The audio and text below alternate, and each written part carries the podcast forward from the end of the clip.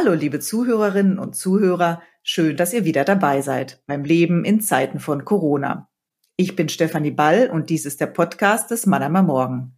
Das Thema diesmal Tropenkrankheiten in Zeiten von Corona. Die Corona-Pandemie hat erneut gezeigt, dass Viren nicht vor Grenzen halt machen. Warum es deshalb umso wichtiger ist, Tropenkrankheiten besser zu verstehen, erklärt Professor Jürgen May vom Bernhard-Nocht-Institut für Tropenmedizin. Das Bernhard-Nocht-Institut in Hamburg ist Deutschlands größte Einrichtung für die Erforschung tropentypischer Erkrankungen. Hallo, Herr Professor May, schön, dass Sie Zeit haben für ein Gespräch. Ja, hallo. Das Coronavirus beschäftigt uns seit nunmehr einem Jahr und noch immer reibt man sich ein bisschen verwundert die Augen, wie das passieren könnte. Sie sind Experte für Tropenmedizin. Wie konnte das passieren? Ja, ich und viele andere haben sich nicht so sehr die Augen gerieben. Dass eine solche Pandemie in diesem Ausmaß über die Welt hereinbrechen kann, ist nicht so überraschend gewesen. Äh, wie viele andere haben auch wir immer wieder davor gewarnt, dass ein solcher Ausbruch kommen kann. Allerdings konnte natürlich niemand voraussagen, wann sowas passiert und wann sowas passieren kann. Und so ist es nicht verwunderlich, dass wir insgesamt als Gesellschaften nicht ausreichend genau auf diese Situation vorbereitet waren. Vorbereitungen wären ja auch mit großen Investitionen verbunden gewesen für ein Ereignis, von dem man nicht weiß und gewusst hat, ob es im nächsten Jahr oder vielleicht erst in 20 Jahren passieren wird. Aber wir hatten natürlich auch einige Vorboten und Warnsignale. Die erste SARS-Epidemie, äh, die aber aus verschiedenen Gründen relativ schnell in den Griff bekommen wurde bei dieser Infektion war ja das Glück, dass nur symptomatische Patienten infektiös waren. Und so konnte man die Infektiösen schnell ausfindig machen und Grenzübertritte zum Beispiel an Flughäfen leicht verhindern mit einfachen Wärmebildkameras. Dann hatten wir den Ausbruch der mexikanischen Grippe oder Schweinegrippe, die ja auch sehr schön vor Augen geführt hat, wie schnell sich eine solche Epidemie über die ganze Welt ausbreiten kann die aber auch schnell beherrscht wurde. Und dann hatten wir den Ebola-Ausbruch 2014, 15 in Westafrika. Und der hat uns gezeigt, dass eine solche Erkrankung, so eine schwere, gefährliche Erkrankung auch in Gegenden vorkommen kann, wo die Erkrankung bisher nicht gesehen wurde, nämlich in Westafrika. Das ist ja eigentlich eher eine Erkrankung in Zentral- und äh, östlichen Afrika. Auch hier gab es damals das befürchtete Risiko, dass die Epidemie auch in Industriestaaten überschwappen könnte. Aber das hat es eigentlich aufgrund der Erkrankung so nie gegeben. Äh, ich erinnere mich an eine Umfrage bei Führungskräften von Versicherungsgesellschaften von vor ein paar Jahren, was aus ihrer Sicht das größte Risiko für die Versicherung ist. Und die haben für mich damals überraschenderweise am häufigsten das Risiko einer Pandemie genannt. Noch vor einer allgemeinen Währungskrise. Und das war noch vor der Ebola-Epidemie. Ich persönlich habe allerdings das größte Risiko immer in, der Inf in einer Influenza-Epidemie gesehen, mit einer Virusvariante, die leichter übertragbar ist als die gegenwärtigen Influenza-Viren und schwere Symptome macht. Jetzt ist es anders geworden. Aber dass irgendeine Pandemie kommen kann, das, äh, diese Warnung gab es schon lange. Sie sagen, Sie haben sich weniger verwundert die Augen gerieben als vielleicht so die Allgemeinheit, wenn man sich dann auch noch mal so, Sie haben jetzt schon ein paar Ausbrüche schwerer Infektionskrankheiten skizziert, spanische Grippe 1918, asiatische Grippe 1957, Hongkong-Grippe 1968, SARS-Epidemie 2002, 2003, Schweinegrippe, Sie sagten es ja auch 2009, dann hatten wir MERS 2012, SARS-CoV-2 jetzt 2020. Nimmt die Gefahr von Pandemien zu? Kann man das daraus schließen? Dieses Jahrhundert, wo diese, die gerade aufgezählten Erkrankungen aufgetreten sind?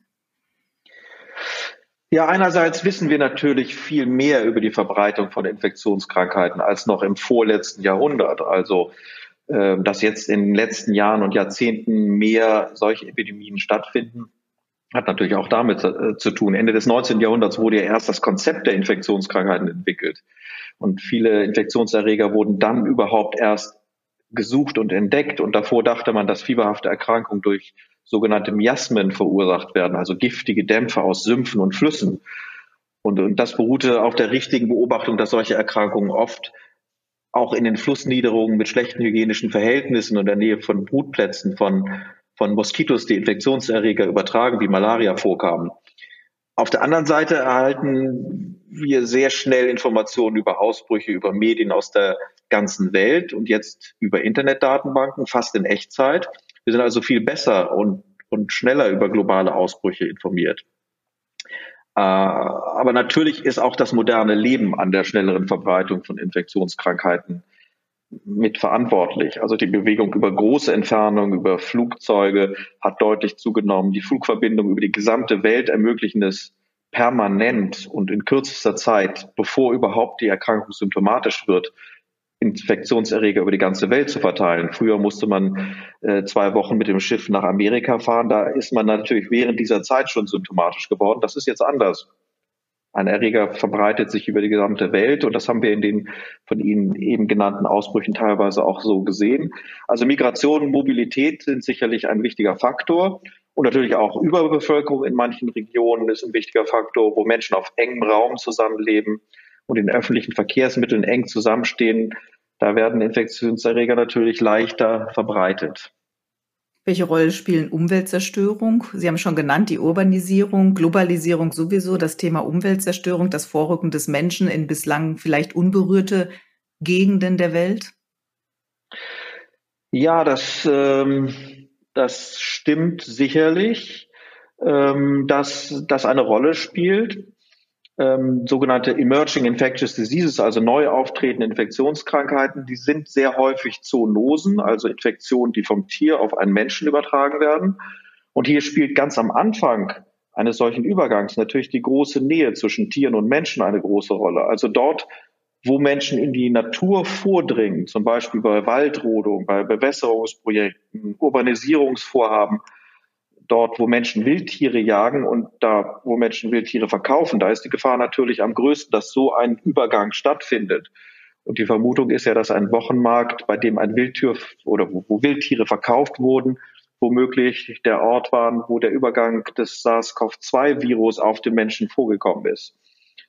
Und danach, wenn also dieser Übergang vom Tier auf den Menschen äh, stattgefunden hat, dann gibt es bei diesen Epidemien dann die Ausbreitung von Mensch zu Mensch. Das spielt dann die größte, größte Rolle. Und dann kommt es auch zu diesem exponentiellen Anstieg, wie wir es jetzt gesehen haben und immer noch sehen teilweise, der Infizierten.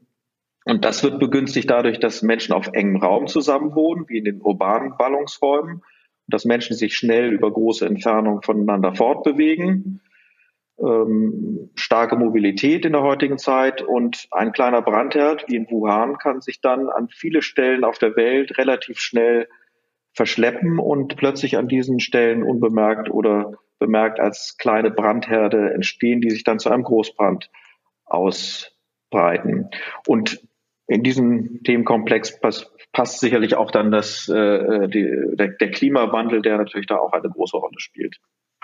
Jetzt könnte man ja sagen, man verbietet den Wildtierhandel, der ja im Übrigen auch schon in China verboten war. Natürlich wurde dann trotzdem auf den Märkten weitergehandelt. Würde das denn reichen, um da diese Nähe eben speziell, was die Zoonosen, die neuen äh, Viren angeht, ähm, in den Griff zu bekommen? Oder ist das ein viel größeres Thema? Ja, das ist sicherlich, ja, das ist sicherlich ein, ein Punkt, der nicht unwichtig ist, weil hier Menschen und Wildtiere sehr eng zusammenkommen, aber es ist sicherlich nicht, nicht alles. Ähm, es, man wird auch nicht so ganz verhindern können, dass es, dass Menschen Tiere jagen und ähm, sich von Wildtieren ernähren. In vielen Regionen dieser Welt ist das ja auch eine wesentliche Nahrungsquelle. Das ist nicht nur der einigermaßen ja kontrollierte Wildtiermarkt, sondern Wildtiere werden auch für den täglichen Bedarf gefangen.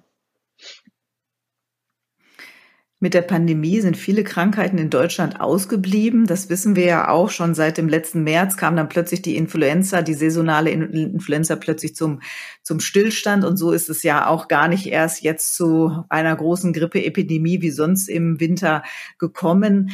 Wie sieht es dann da bei Tropenerkrankungen aus, die Reisende Geschäftsreisen ansonsten mit nach Hause bringen, nach Deutschland bringen?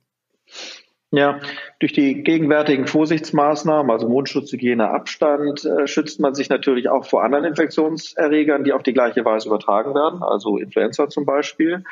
Äh, wir sehen hier in unserem Tropeninstitut und sicherlich auch in den anderen tropenmedizinischen Abteilungen in den Universitäten äh, natürlich weniger Erkrankungen, weil es auch weniger Reisetätigkeit gibt. Und viele dieser Erkrankungen, vor allen Dingen parasitäre Infektionen, die werden erst viele Wochen nach der Infektion symptomatisch und sichtbar. Und da gab es natürlich dann schon auch noch nach den ersten Ein Reiseeinschränkungen für die nächsten Wochen auch äh, hier in unserer Ambulanz weiter Patienten. Aber seit einigen Monaten gibt es nur wenige Reiserückkehrer und damit eine, tatsächlich weniger eingeschleppte Tropenkrankheiten. Würden Sie sagen, dass da vielleicht jetzt auch die Aufmerksamkeit für gewachsen ist, dass man, wenn man sich in äh, Gebiete der Welt begibt, wo es andere Krankheiten gibt, sich auch entsprechend schützen sollte? Oder war das immer schon bei Reisenden gegeben, dass die sich informiert haben, zum Beispiel bei Ihnen oder bei anderen Beratungsstellen, Tropenberatungsstellen, Reiseberatungsstellen? Ja, viele, gerade die Reisenden sind ähm, einigermaßen vorsichtig. Es gibt natürlich immer Ausnahmen und es gibt immer wieder ähm, Menschen mit Reisende, die, die ohne Schutz auch wieder dann krank zurückgekommen sind. Aber ein, ein großes Problem, was wir hier äh, sehen bei den gemeldeten Fallzahlen zum Beispiel der Malaria, ist, dass, dass gerade äh, Personen, die aus diesen Regionen kommen, zum Beispiel aus Afrika und hier für längere Zeit sich aufhalten, weil sie hier arbeiten, weil sie hier leben und dann Verwandte in ihren Heimatländern besuchen, dass die dann oftmals relativ ungeschützt sind und die eine reisemedizinische Beratung nicht aufsuchen. Die fühlen sich relativ sicher, ähm, weil sie, ja, das sind ihre Heimatländer. Sie sind es gewohnt, dass man als Kind zwar eine schwere Malaria kriegen kann, aber als Erwachsener eigentlich nicht mehr. Und die vergessen dabei, dass man dann bei dem Aufenthalt in Deutschland ohne ständigen Kontakt mit den Erregern langsam auch seine Immunität verliert und deswegen dann ungeschützt ist. Das ist eine besondere Gruppe. Man hört ja immer wieder von Bundesligaspielern aus Afrika, die dann auch an Malaria erkranken. Das sind so die typischen äh, oder häufigen Malaria-Erkrankungen. Also die Reisenden selbst sind eher vorsichtig, aber die Personen aus den Ländern manchmal ein bisschen zu unvorsichtig. Die Bekämpfung der Pandemie hat ja Aufmerksamkeit und Ressourcen weltweit gebunden. Was bedeutet das für die Bekämpfung vieler anderer Erkrankungen? Weltweit sind fast zwei Milliarden Menschen in Gefahr durch sogenannte vernachlässigte Tropenkrankheiten, arbeitsunfähig, blind, entstellt, behindert zu werden oder früher zu sterben. Was sind das zum einen für, für Krankheiten und welche Auswirkungen hat eben die Corona-Pandemie für die Ressourcen und auch die Aufmerksamkeit dieser Erkrankung bedeutet?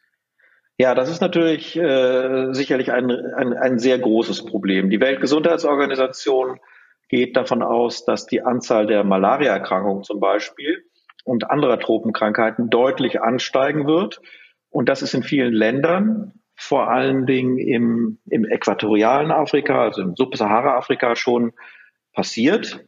Und das sind vor allem die indirekten Folgen durch die Pandemie obwohl es bisher in vielen Ländern dieser Region gar nicht so viele Covid-Fälle gegeben hat. Das ist ja ein Gebiet, was weltweit gesehen relativ noch relativ ausgelassen wurde von Covid-19. Wenn man mal in Afrika jetzt von Südafrika absieht und von nordafrikanischen Staaten, gerade im zentralen Afrika, im äquatorialen Afrika gibt es wenig Covid.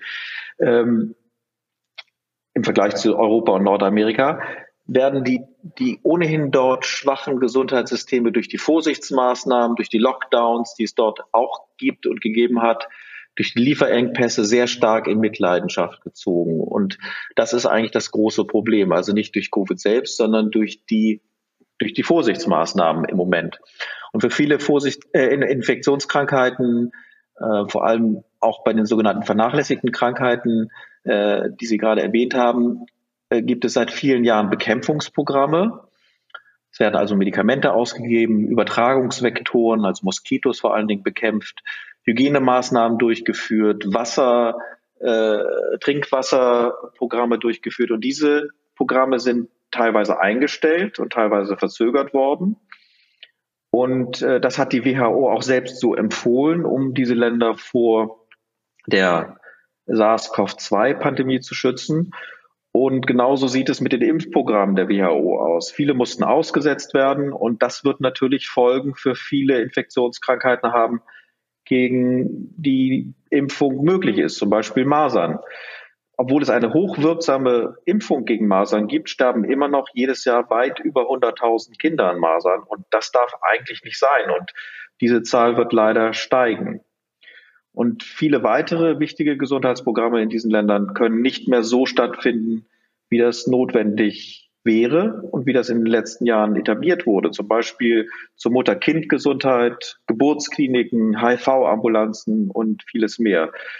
Zum Beispiel Tuberkulose, da brauchen die Patienten über viele Monate eine Therapie, die permanent und kontinuierlich durchgeführt werden muss. Und wenn die unterbrochen wird, dann besteht die Gefahr, dass sich Resistenzen ausbilden und dass die gesamte begonnene Therapie bei diesen Patienten dann auch äh, ja, nutzlos wird. Sehen Sie, dass da jetzt so ein Umschwenken auch schon stattfindet? Sie hatten gesagt, die WHO hatte das selbst auch erstmal so empfohlen, weil man natürlich auch erstmal die Corona-Pandemie wahrscheinlich einschätzen musste oder in den Griff bekommen sollte, musste.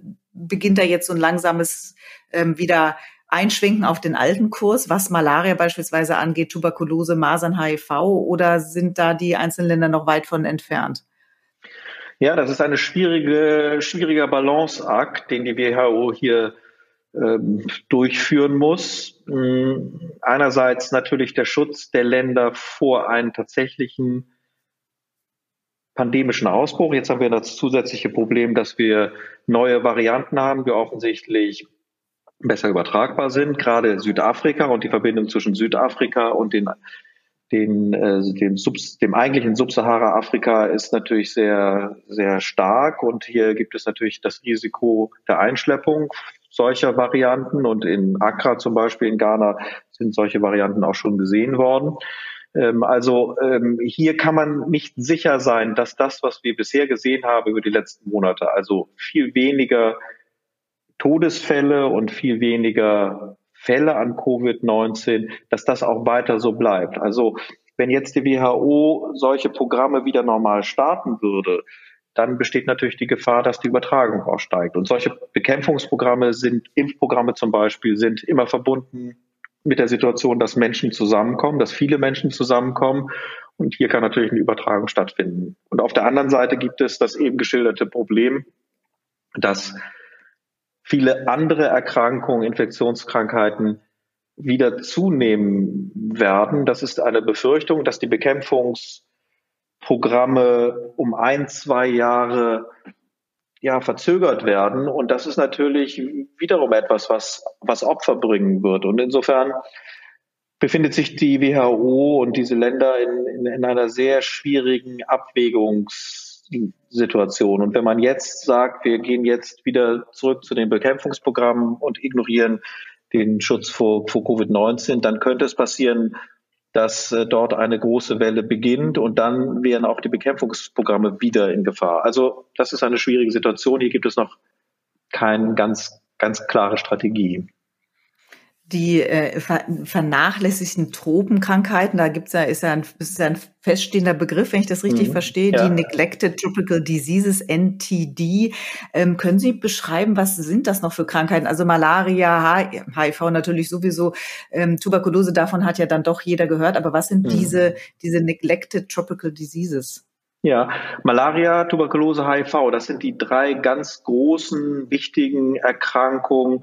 Ähm, und für die Bekämpfung dieser Erkrankungen, Forschung an diesen Erkrankungen wurden vor ähm, vielen Jahren ein Global Fund errichtet, wo Geldgeber, Weltbank und andere sehr viel Geld reingesteckt haben. Und da hat man gemerkt, also im Gegenzug wurden dann doch einige auch wichtige Erkrankungen äh, vernachlässigt. Und deswegen hat die WHO eine Liste aufgesetzt von diesen sogenannten Neglected Tropical Diseases, also NTDs. Äh, das sind im Moment 20 Erkrankungen. Das wechselt auch mal von äh, im, im, nicht im Jahresabstand, aber so über die Jahre.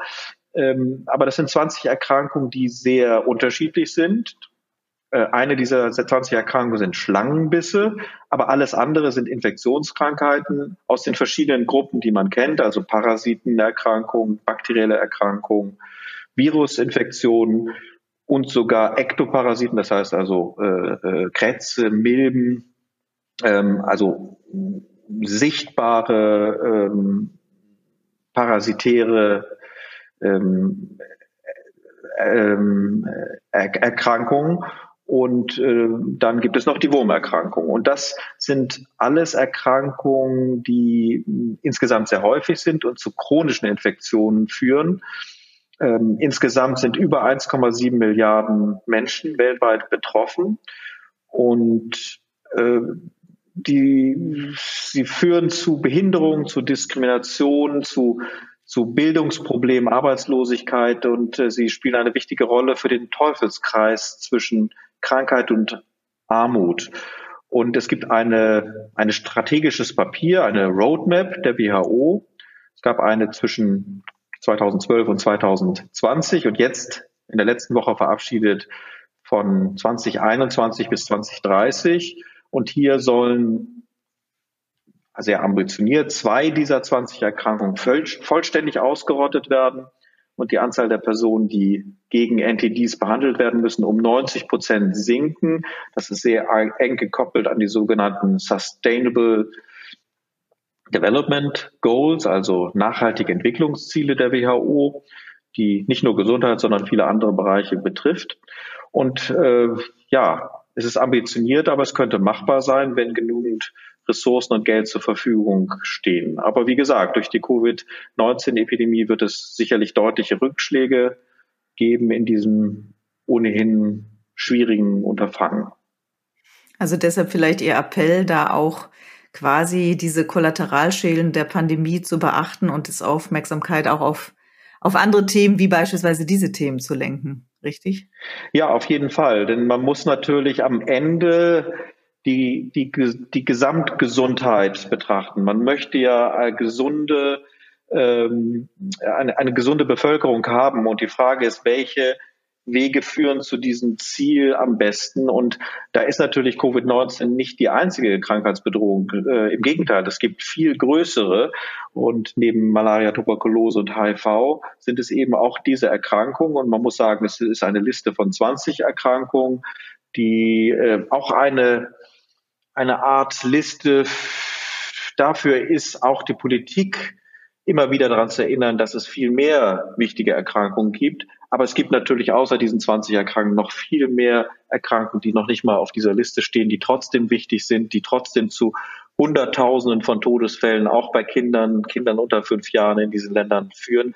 Und natürlich muss man sich immer wieder vor Augen ähm, rufen, dass, dass die, diese Erkrankungen auch wichtig sind und man muss das, das Gesamtpaket sehen und da spielen natürlich auch die Gesundheitssysteme eine Rolle.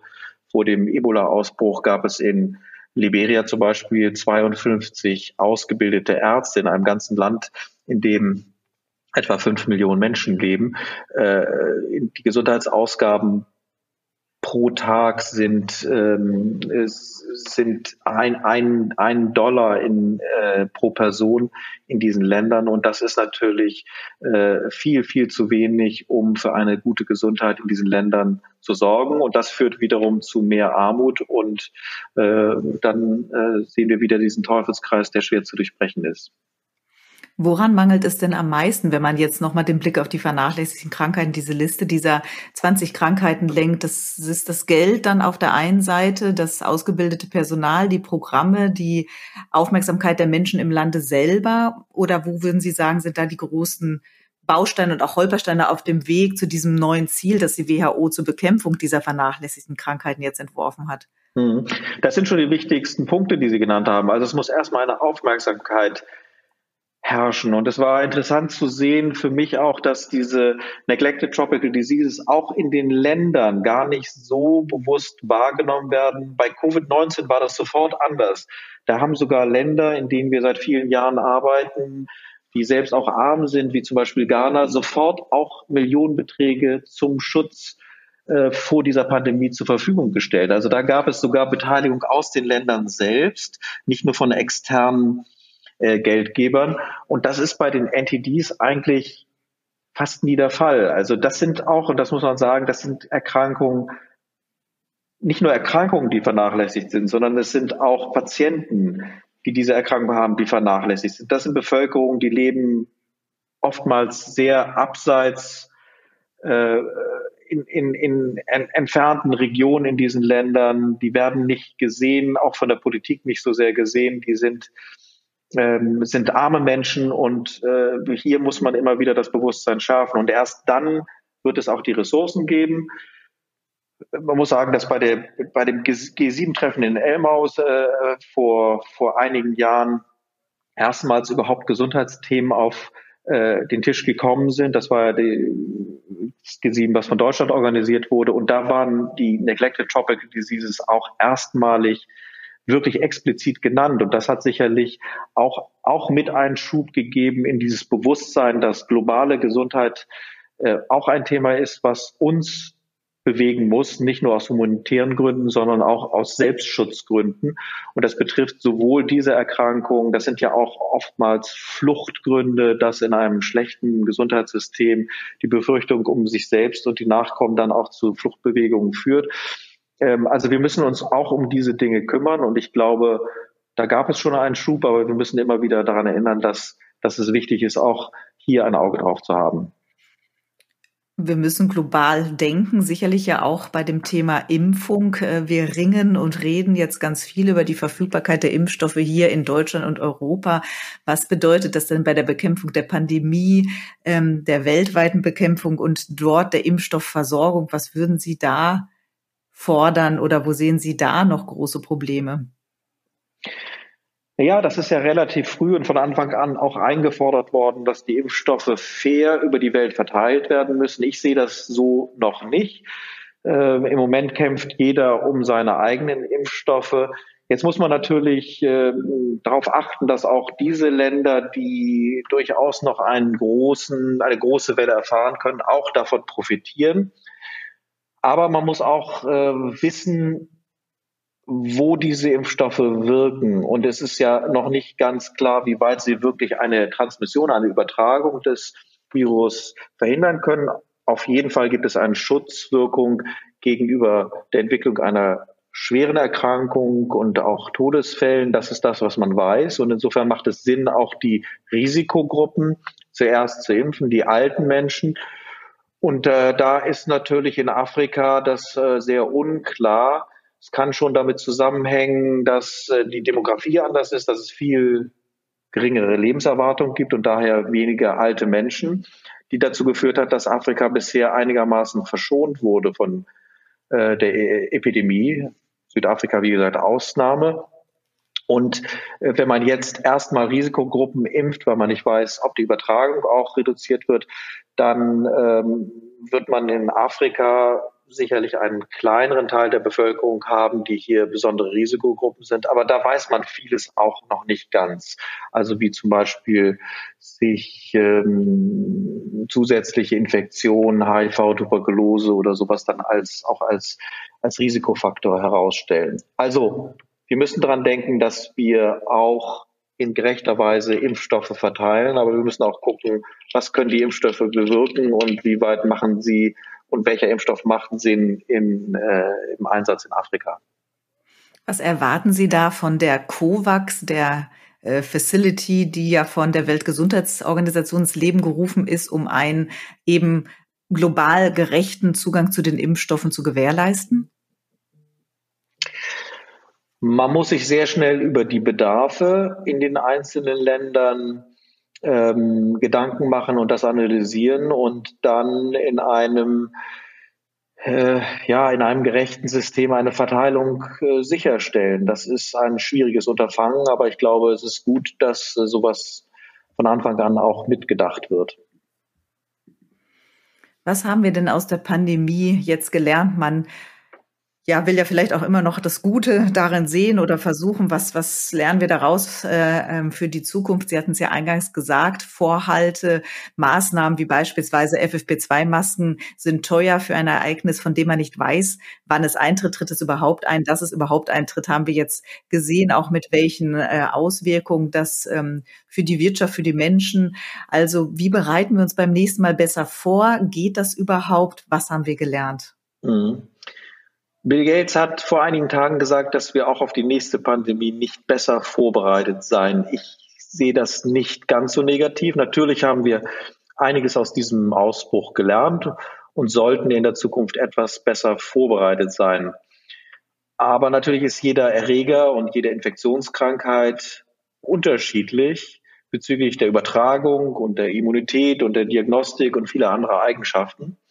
Manchmal im Detail und manchmal auch wesentlich. Und es gab über die letzten Jahre große Anstrengungen, Pandemiepläne zu entwickeln, vor allen Dingen im Hinblick auf einen Influenza-Ausbruch. Dies hat sich über viele Jahre verzögert und wir werden sicherlich nach diesem Ausbruch viel größere Anstrengungen unternehmen, äh, ja, bessere und schlagkräftigere Pandemiepläne dann doch in der Schublade zu haben.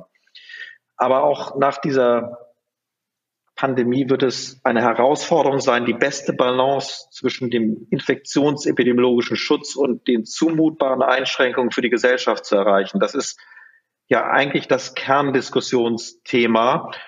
Und äh, da ist die Sicht des Infektionsepidemiologen, der natürlich möglichst viel Gesundheit erreichen möchte und dem gesellschaftlichen Anforderungen, da ist, gibt es natürlich ein etwas, was man irgendwie zusammenbringen muss.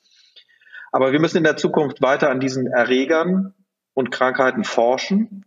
Wir müssen besser Humanmedizin, Tiermedizin und Umweltmedizin zusammenbringen. Das ist das, was man jetzt so unter einem One Health Konzept versteht und so bezeichnet. Und, und wir müssen weiter an den, äh, den Erregern und Krankheiten in ihrer Verbreitung forschen. Medikamente, Impfstoffe, Diagnostika entwickeln, vielleicht auch so Backbone, einen, einen grundsätzlichen Impfstoff, so ein bisschen wie das jetzt bei den äh, RNA-Impfstoffen der Fall ist, die man dann ganz schnell adaptieren kann auf eine neue Herausforderung und Situation. Und wir müssen auch an den Erkrankungen forschen, die, die uns jetzt noch fern scheinen. Also wir müssen weiter einen, einen Blick in, in andere, weniger privilegierte Staaten und Regionen werfen. Und das gebietet uns nicht nur die humanitäre Verpflichtung, sondern auch der Selbstschutz. Aber eins ist sicher, die nächste Pandemie kommt bestimmt, aber wir, leider wissen wir immer noch nicht genau, wann das dann sein wird. Könnte es denn sowas wie ein Frühwarnsystem geben, so beim Erdbeben funktioniert ja auch nicht unbedingt bei, um beim Tsunami arbeitet man ja an, an Frühwarnsystemen, an Signalen, die man dann irgendwo wahrnehmen könnte und sagen könnte, da müssen wir jetzt doch die größere Aufmerksamkeit hinrichten? Ähm, ja, wir können die Surveillance, die bei in manchen Ländern sehr gut ausgebaut ist, wie zum Beispiel in Deutschland, ähm, die, die, die können wir zumindest teilweise übertragen auf die Länder, die wie in Subsahara-Afrika, die überhaupt gar keine Surveillance-Systeme haben oder wenn dann nur für ganz bestimmte Erkrankungen. Also da ist sicherlich mehr zu machen. Wir müssen mehr mit diesen Ländern zusammenarbeiten und auch in diesen Ländern sein, so wie es im Moment eigentlich ja fast nur bestimmte Tropeninstitute machen können. Ähm, also hier müssen wir besser zusammenarbeiten und dann kann man sicherlich einiges früher sehen. Es gibt äh, jetzt eine schnelle Experteneingreifgruppe SEG, die vom äh, Bundesministerium für wirtschaftliche Zusammenarbeit und Entwicklung äh, und, und Gesundheitsministerium ähm, gef geführt wird und die, äh, die schon bei anekdotischen Informationen über einen möglichen Ausbruch dann auch vor Ort guckt, was da passiert. Also nicht erst, wenn ein Ausbruch eine bestimmte Größe übernommen hat. Sowas in diesem Stil könnte man sich sehr gut vorstellen, dass dass man hier mehr machen kann. Aber wenn man sich jetzt bei diesem konkreten Ausbruch, den wir jetzt haben, überlegt, ob man viel früher hätte die ähm, Situation erkennen können und die bedrohliche Situation, da bin ich mir nicht ganz sicher und da haben wir vielleicht auch nicht genug Informationen. Also der, der Übergang, wenn es so gewesen ist, tatsächlich von einem Wildtier Tier auf einen Menschen auf dem Markt, sowas kann man natürlich nicht sofort sehen. Aber bei einer bestimmten kritischen Fallzahl hätte man vielleicht früher reagieren müssen. Und ich glaube weiterhin, dass die, dass eine, eine, eine, eine Organisation wie die Weltgesundheitsorganisation, die über alle Länder greifen sollte, dass das der richtige, die eine richtige Institution ist, um, um solche Daten dann auch zusammenzubringen. Herr Professor May, vielen Dank für das Gespräch. Liebe Zuhörerinnen und Zuhörer, vielen Dank fürs Zuhören. Und bis zum nächsten Mal beim Leben in Zeiten von Corona gebt mir euer Feedback unter podcast.marmo.de. folgt dem Manama Morgen auf Instagram und Facebook und natürlich abonniert den Podcast, denn das Leben in Zeiten von Corona geht erst einmal weiter. Thank you.